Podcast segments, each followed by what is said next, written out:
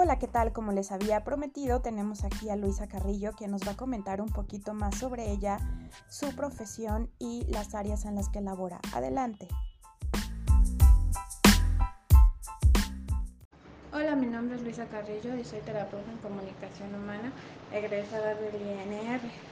Mi especialidad eh, eh, son los niños con trastorno del espectro autista. Trabajo en la clínica de autismo del CISAME y tengo un consultorio particular en donde la mayoría de mis pacientes son niños con TEA.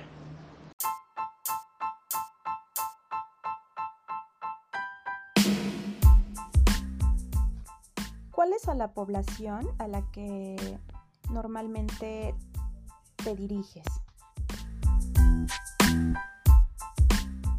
A lo largo de mi experiencia, pues es, son pacientes con trastorno del espectro autista desde antes de entrar a la clínica. Eh, del tercer semestre de la licenciatura inicié a trabajar en este, estimulación temprana, pero igual me llegaban niños con autismo.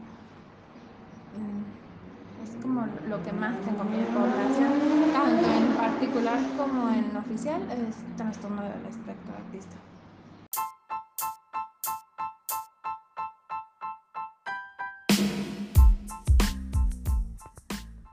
Es la forma en la que tú valoras a tus pacientes cuando llegan a tu consultorio o a CISAME?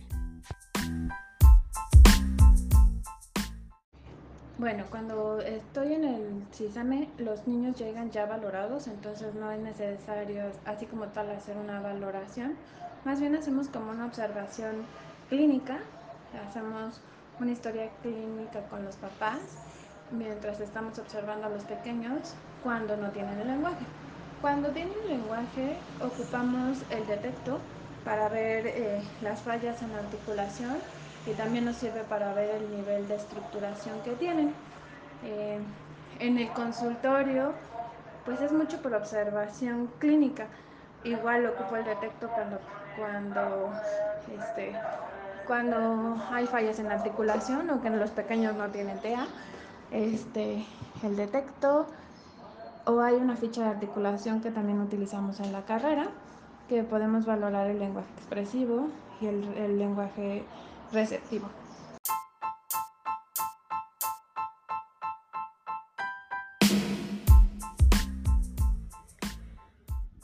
¿Existe algún tipo de material muy específico o alguna aplicación que tú utilices eh, tanto en el consultorio como en CISAME?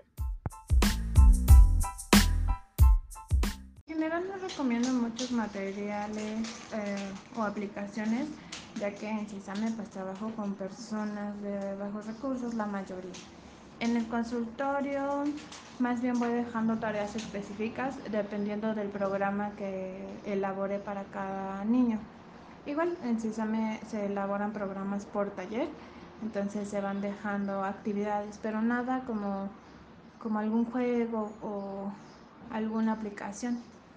Eh, hay muchos juegos eh, que nos ayudan para la estructuración. Está el Enséñame a hablar, que se podría ser un buen material pero no, no, no los mando, sino más bien voy creando las actividades y se las voy dejando.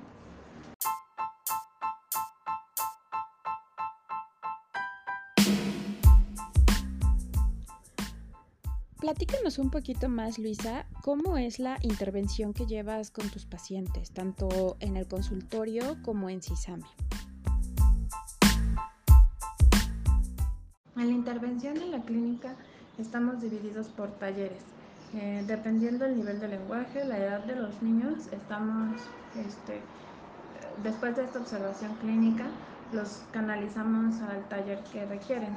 Tenemos diferentes áreas, de estimulación del lenguaje, que es para los más pequeños, un taller que se llama eh, integración al aula, en donde trabajamos dispositivos básicos del aprendizaje, estimulando esta parte del lenguaje. Después trabajamos eh, lenguaje 1 y 2, aquí es cuando los pequeños tienen fallas en articulación, vamos trabajando por fonemas. Y estructuración del lenguaje, aquí es cuando hablan en tercera persona o cuando este, o cuando tienen fallas en el momento de estructurar sus ideas. eso es en cuanto al lenguaje. en aprendizaje tenemos como otras otros talleres específicos. En el consultorio, ay, perdón, olvidé que en el, en el CISAME también trabajamos un taller que es el PEX. Bueno, este, le llamamos comunicación aumentativa y alternativa. Utilizamos el PEX y algunas estrategias para del, eh, algunas estrategias del Teach para dar el taller cuando no, no tiene lenguaje o si no también tenemos un taller que se llama apoyos visuales y señas. Es cuando los niños ya están grandes y no han desarrollado ningún este, ningún medio de comunicación. Intentamos que lo trabajen por una por señas o por, o por intercambio de imágenes.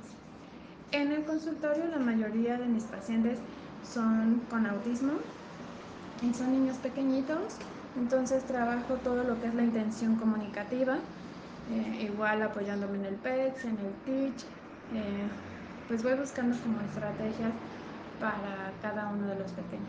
Cuando no son niños con TEA, trabajo igual ejercicios orofaciales, puntos y modos de articulación, en lenguaje. Este, en aprendizaje igual trabajo dispositivos básicos, eh, lectoescritura, dependiendo las necesidades de cada pequeño.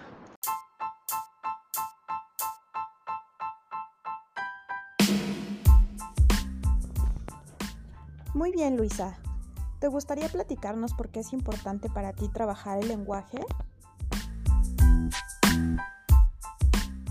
Bueno, trabajar el lenguaje para mí es súper importante sobre todo en, los, en la población que tengo, ya que pues es una forma de comunicar lo que necesitas, lo que quieres, este, y bueno, los papás llegan como demandando esta área, ¿no? Este, creo que más que la parte conductual, sino ellos quieren saber qué es lo que está pasando por la cabecita de cada uno de sus niños. Entonces es muy importante y la verdad es que hace algo que disfruto mucho. Trabajar con, con lenguaje es algo muy, muy padre.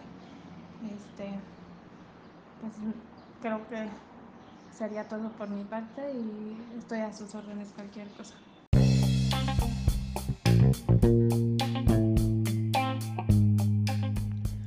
Bueno, pues muchísimas gracias Luisa, gracias por contestar a todas mis preguntas, por compartirnos información sobre la gran, gran labor que haces con estos pequeños y pues bueno, nos vemos en el siguiente segmento. Hasta luego.